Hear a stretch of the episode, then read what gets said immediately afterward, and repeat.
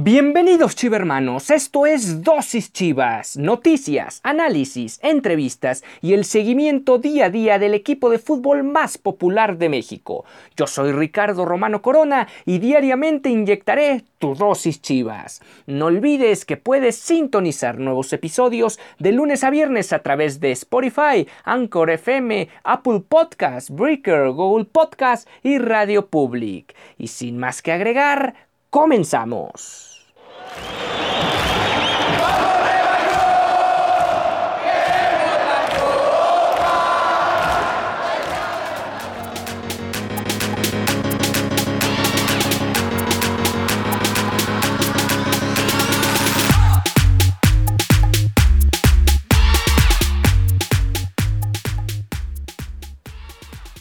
Hola, ¿qué tal? Esto es Dosis Chivas, el espacio deportivo del equipo más mexicano de el país. Yo soy Ricardo Romano Corona y estás sintonizando la mejor información que puedes encontrar a través de nuestras diversas plataformas de lunes a viernes en Spotify, Anchor FM, Google Podcast, Overcast, Breaker, Google Podcast, esa ya la dije, Apple Podcast y Radio Public.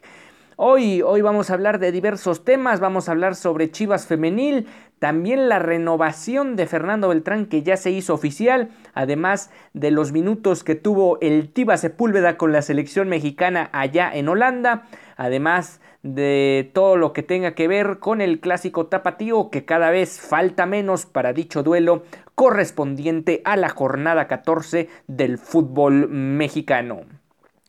Edgar Mejía, técnico de Chivas Femenil, le mandó un mensaje a la afición tras caer estrepitosamente en el clásico tapatío.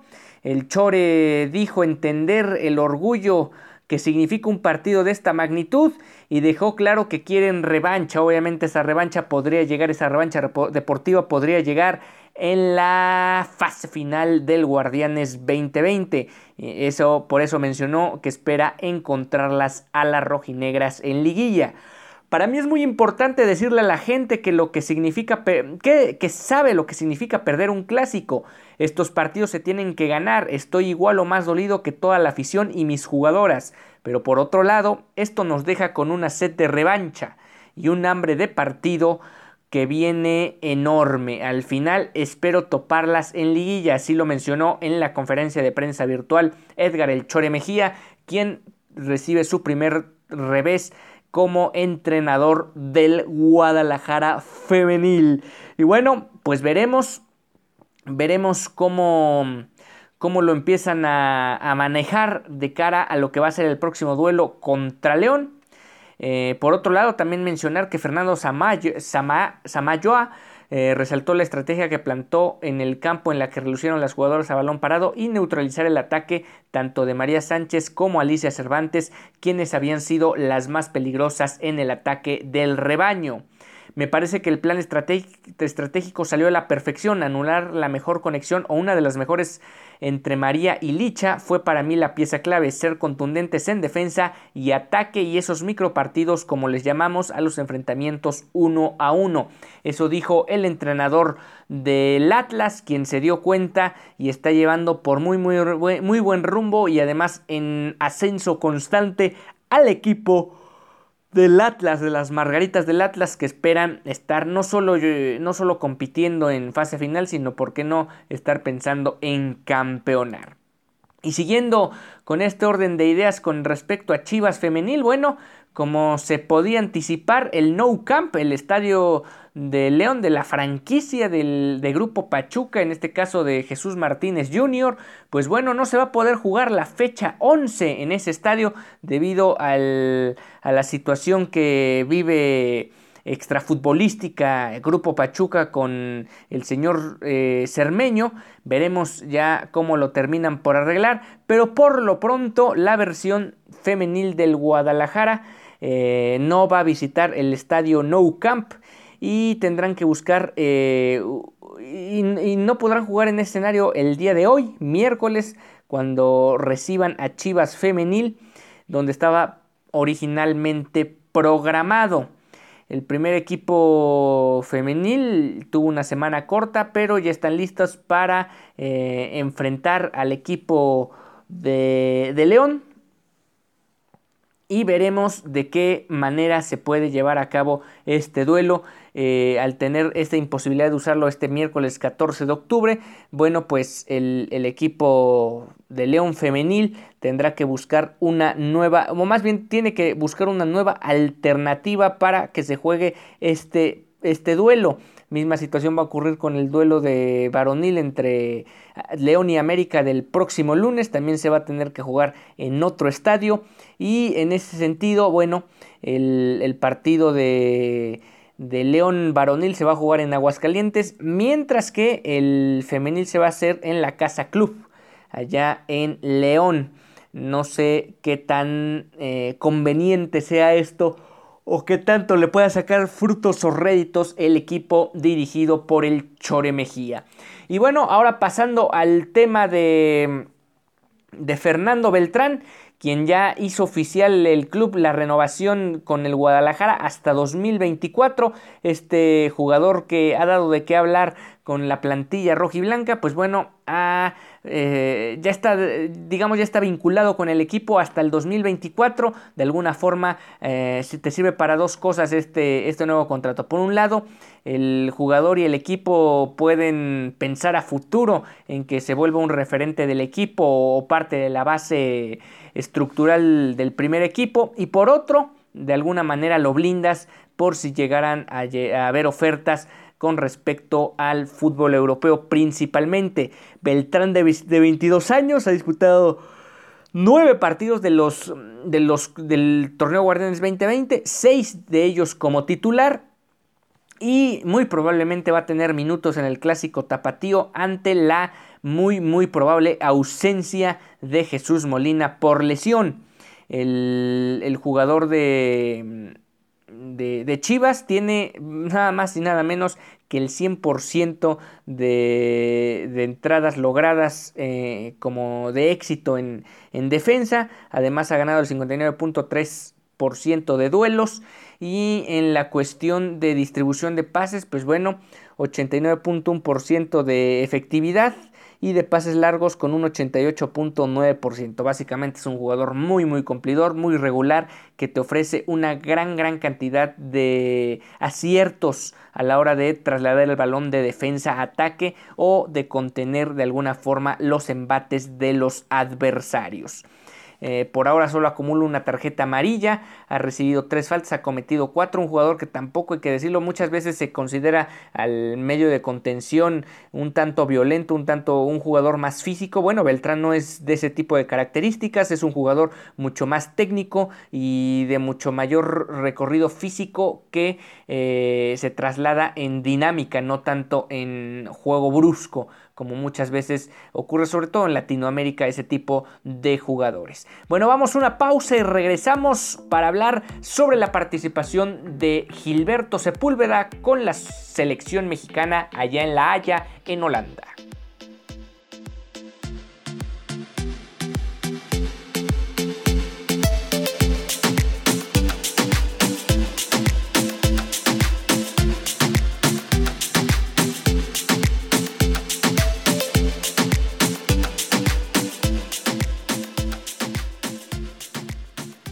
Ya estamos de vuelta en Dosis Chivas. Recuerda que nos puedes sintonizar de lunes a viernes a través de las plataformas de Spotify, Anchor FM, Breaker, Google Podcast, Apple Podcast, Overcast y Radio Public.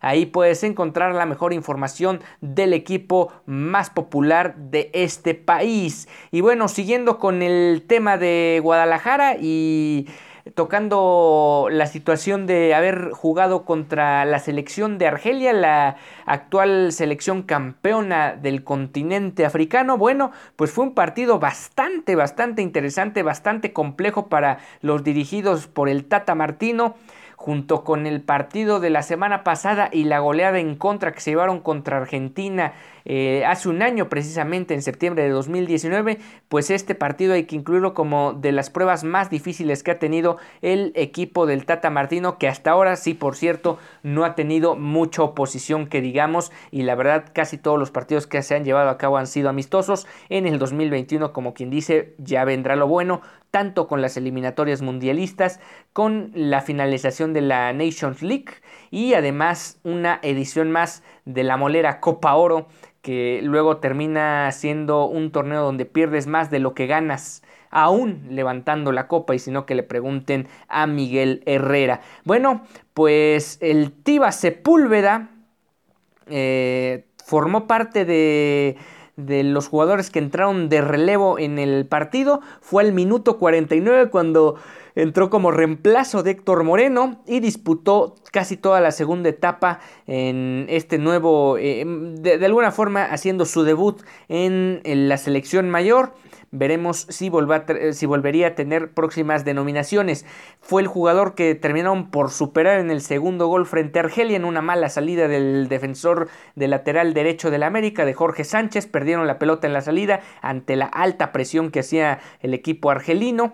Y eh, el tío Sepúlveda no pudo evitar que llegara el disparo con el cual oraron por segunda ocasión la portería de una ex chiva de Rodolfo Cota, quien de último momento se metió al a la, eh, a la, titularidad debido a una lesión o una posible lesión que podía tener eh, Alfredo Talavera. De esta manera, el equipo mexicano tuvo una participación interesante. Siempre se va a mencionar que este tipo de, de giras tienen mucho mayor provecho de lo que puedes obtener en una gira allá en Estados Unidos, donde las comunidades sobran, donde realmente todo es lujo, todo es comodidad y todo es beneplácito para los seleccionados mexicanos. No así en una visita europea, que por más que se jugó sin público en las tribunas, pues al final tienes que viajar muchos kilómetros para jugar allá, sobre todo los que militan en el continente americano, adaptarte a las condiciones del terreno de juego, de la cancha, de las condiciones atmosféricas, el, contexto de la misma ciudad. No es lo mismo jugar en Estados Unidos donde sabes que hasta cierto punto tu segundo idioma puede ser el inglés. Aquí vas a un país donde el primer idioma es el holandés, para nada la mayoría de ellos identificado con él, con él. solo alguno que otro que haya jugado en ese territorio, llámese Andrés Guardado, Jesús Corona, Héctor Moreno, en fin, pero sigue siendo una prueba mucho más complicada, además de enfrentar rivales de jerarquía como lo fue la semana pasada visitar al equipo tulipán y esta vez volver a jugar en Holanda pero en este caso contra el campeón de África. Y vaya que demostró por qué es el actual campeón de África una selección que si mantiene esa regularidad se va a meter a la Copa del Mundo en Qatar 2022 ¿cuál va a ser la próxima agenda de la selección mexicana? bueno se tienen pactados ya dos partidos para el mes de noviembre también allá en Europa y sería el 14 de noviembre frente a Corea del Sur y el siguiente sería, es una fecha FIFA, jugarían contra Japón en una fecha aún por confirmar.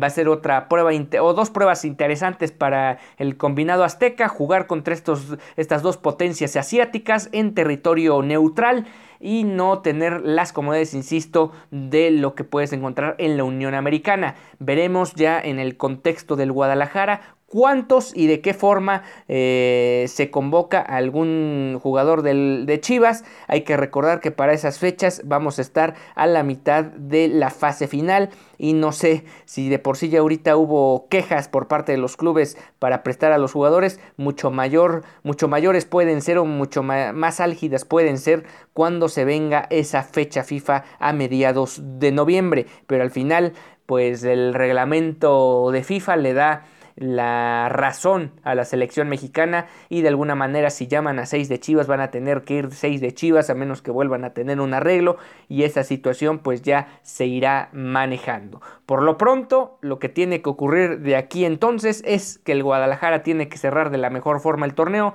asegurar su pase al menos al repechaje y empezar a competir en la fase final por el campeonato. Y hablando sobre entrar de lleno al, a la preparación rumbo al cierre del torneo y en este caso al clásico tapatío, bueno, pues el día de ayer, martes, Cristian el Chicote Calderón, quien regresaría quien regresara la semana pasada lesionado de la concentración o del microciclo con la sub-23, pues ya se reporta o está trabajando de lleno con el equipo Y eso significa una muy muy buena noticia para Víctor Manuel Bucetich, quien muy probablemente va a poder contar con este futbolista en la banda izquierda y en este caso Miguel Ángel Ponce va a tener que seguir relegado en la banca, posición o titularidad que perdió a raíz de esa expulsión allá en el estadio universitario frente a los Tigres en aquella excelente victoria que sacó el equipo de Guadalajara ante los felinos.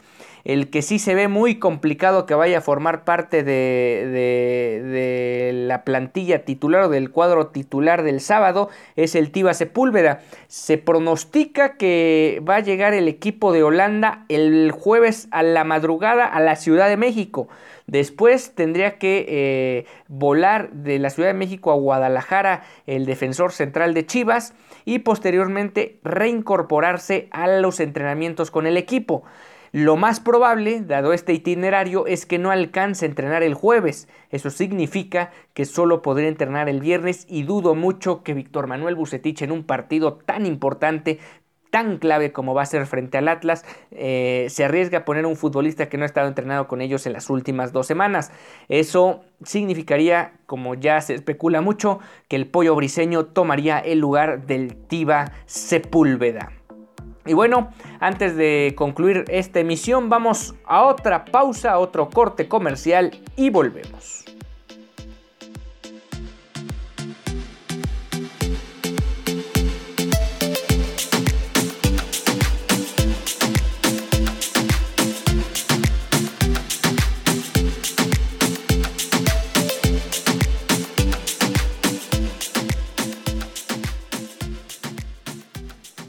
Ya estamos de vuelta en Dosis Chivas, el espacio deportivo del equipo más mexicano del el país. Fernando Guerrero será el árbitro del clásico tapatío cuando este sábado a las 17 horas, eh, a las 19 horas, perdón, se mida el Guadalajara frente a los rojinegros del Atlas. Fernando Guerrero es de las de las mejores cartas que tiene la Comisión de Árbitros de la Federación Mexicana de Fútbol y no es extraño verlo en este tipo de designaciones ya que podrá estar o no en su mejor momento Fernando Guerrero, pero al final no tiene mucha tela de dónde cortar la comisión y por ende tienen que enviar a uno de los supuestos árbitros garantía para el cotejo del próximo sábado, que sí, efectivamente me estoy equivocando, el duelo va a ser a las, a las 19 horas tiempo del centro de México. Fernando Guerrero, capitalino de 38 años de edad, de edad, será asistido el sábado en las bandas por Michael Morales y por Karen Díaz como auxiliares, además de Víctor Alfonso Cáceres como cuarto árbitro y en el tema del VAR estará Diego Montaño y Arturo Cruz. Veremos eh, ya se tiene que mencionar estos dos árbitros que están en el video assistant referee porque muchas veces luego terminan generando más polémica que el propio árbitro central. Eh, y finalmente, ya para concluir este, esta emisión de miércoles 15 de, perdón, miércoles 14 de octubre, bueno, pues las Chivas Rayadas del Guadalajara eh, de alguna manera, vía Alexis Vega, quien le hemos mencionado ha sido verdugo de los zorros en los últimos tres encuentros, pues se ha encargado, gracias a su cuenta de Twitter, de calentar un poco el partido. Puso lo siguiente, se viene el clásico tapatío y Alexis Vega lo sabe, escribió Chivas junto con una foto del encuentro ante el Atlas en el clausura 2019, aquel partido donde anotaría tres goles. Y bueno, pues el, señor Vega no tardó, eh, ni tardo ni perezoso, tardó en hacerse también presente vía redes sociales y mostrar su, eh, su de alguna manera su, apoyo a esa publicación por parte del Community Manager del Guadalajara. Y bueno, con esto estamos llegando al final de esta emisión de Dosis Chivas. No olviden que el día de mañana y pasado vamos a tener ya mucho mayor información, análisis táctico y futbolístico de lo que fue, puede, además estadístico, de lo que puede ser el duelo frente a los rojinegros del próximo sábado, donde el Guadalajara sí o sí tiene que sacar los tres puntos para seguir aspirando a evitar la zona de repechaje. Yo soy Ricardo Romano Corona y recuerda que puedes sintonizarnos de lunes a viernes a través de las plataformas de Spotify, Breaker, Google Podcast, Apple Podcast, Overcast y Radio Public. Ahí nos puedes sintonizar todos los días de lunes a viernes a partir de las 4 de la mañana. Durante todo el día podrás escuchar la emisión o, por qué no, escuchar emisiones pasadas a lo largo de la semana o a lo largo del tiempo. Muchas gracias a todos los que nos sintonizaron el día de hoy y nos vemos el día de mañana.